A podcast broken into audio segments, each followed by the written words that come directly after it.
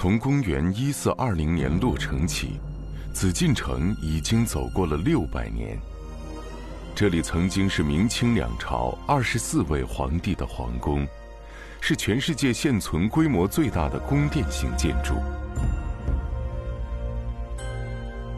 故宫，现为故宫博物院，与俄罗斯艾米塔什博物馆、法国卢浮宫、美国大都会博物馆、英国大英博物馆并称为世界五大博物馆。艺海藏家推出系列节目《收藏紫禁城》，带您探寻国宝，了解他们的前世今生。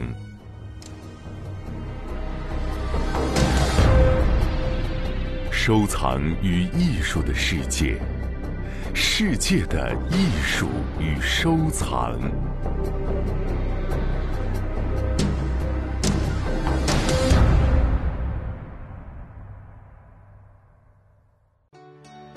欢迎各位继续来关注我们的《艺海藏家》，我是主持人永峰。在我们的节目现场呢，还是大家非常熟悉的两位嘉宾，何欣何老师好，大家好；还有著名相声演员徐德亮，德亮好，大家好。今天呢，我们要和大家一起来关注这样一个物件啊，这是故宫人最为喜爱的十一件文物之一。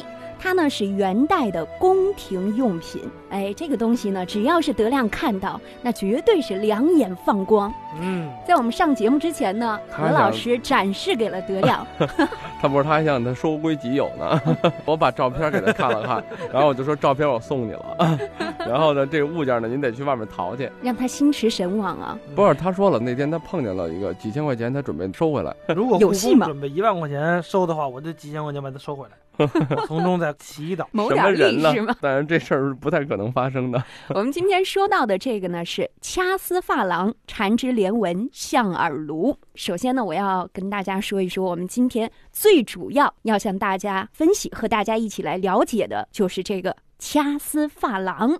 这里面咱们今天讲的这个珐琅啊，我们原来在这个文献里面还要写的是珐琅这个词里面有很多相近的。因为本身这个东西啊，咱们说就是这种工艺品嘛，咱们叫做工艺品啊，技法并不是咱们中原的。虽然说中国呀，咱们现在国家可以这么说，包括青铜的冶炼，你看现在很多金属嘛，因为它铜胎嘛，金属胎儿，咱们讲这种东西，中国可以这么说，金属工艺最发达的国度。是绝对没问题的，因为最灿烂的、最昌盛的，也是最精美的青铜器是在中国。青铜时代，然后包括珐琅这种工艺也是源自于国外欧洲，但是呢，在中国这片咱们祖国的这个国土啊，通过中国文化的加工，也变成了可以这么说，世界上最精美的珐琅器是在中国。就我们今天说到的工艺啊，铜胎掐丝珐琅，其实我觉得德亮应该非常熟悉，因为嗯他们家附近呢有这样一个厂子，而且呢，我们今天说到的这个呢，也是有一个俗名的，大家非常熟悉。景泰蓝嘛，对，这个俗名我们二环上还有一个桥，就叫景泰桥嘛，嗯就是因为在北京珐琅厂旁边。恐怕现在这个珐琅啊，嗯虽然有珐琅厂了，恐怕也远远没到继承了工艺或者复兴这个阶段。我觉得啊，那倒没到远远差太多了。你有没有去参观过？我还真没有去参观过。它倒是有开放，比方说什么时间固定可以让人去参观这个工艺制作技艺。反正我看应者寥寥。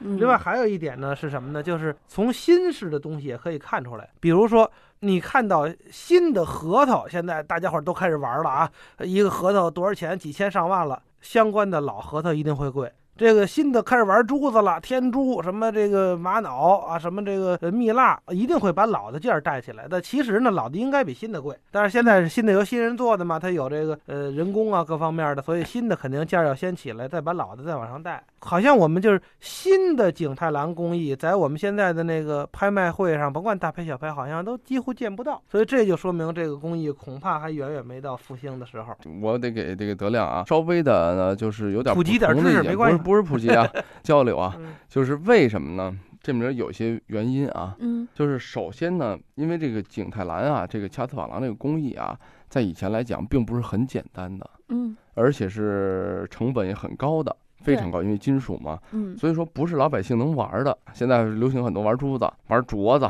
呃，玩戴的，玩个佩，包括说核桃啊等等。为什么叫做文玩杂项啊？嗯这个文玩杂项就是说它很杂，就是随手能拿过来，文人雅客，不管你是收入高、收入低一点的，只要你有这个雅兴，一块木头雕刻一下，哎，也成了一个小艺术品。但是别人是可以接受的，珐琅普通人家是玩不了的，嗯这是肯定的。以前就是皇家嘛，从元开始也是这样。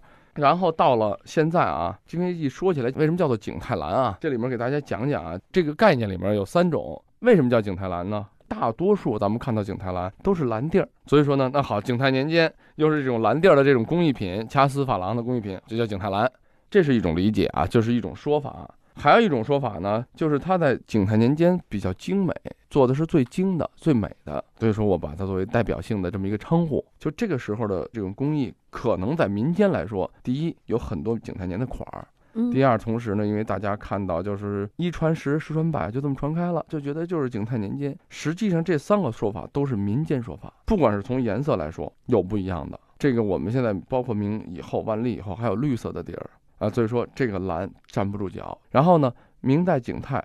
实际上，我们最早看到的还有这个什么早期的，就是永宣之后的吧。这种款式，明早期的也有。景泰相对来说，可能最起码比这个永乐、宣德啊要晚。那你说纯景泰，我们款儿就选择款儿，肯定不对了，嗯不能说纯粹都是景泰。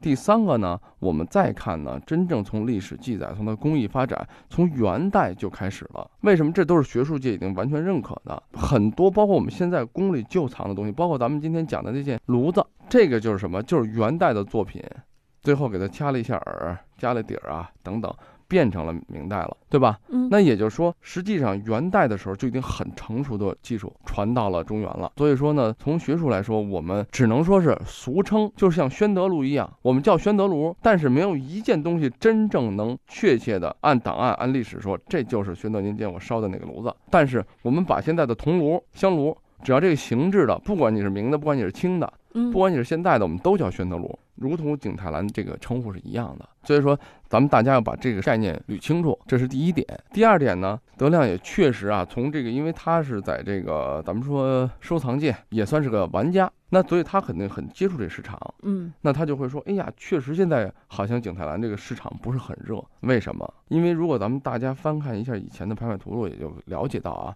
就是真正的老的倒带的景泰蓝，它的价格还是很高的。嗯，就像咱们说了，明清最好的官窑是一样，那明清官窑的价位就在这千万以上，也就是说一般人是玩不了的。但是为什么作假的人少？因为这涉及到它有工艺的难度。第一，掐丝珐琅的工艺；第二，烧制它本身这个珐琅釉，它在那个年代的釉跟现在的工业釉是完全效果不一样的。嗯上面有没有麻点儿，有没有蜂窝状啊？就你用放大镜看有没有它的开裂等等，这种效果都不是普通的造假者所能做到的。你不像咱们说一个瓶子，以前来说很难烧，现在因为有机器的釉色啊、釉料，包括胎子啊，现在都合成了嘛。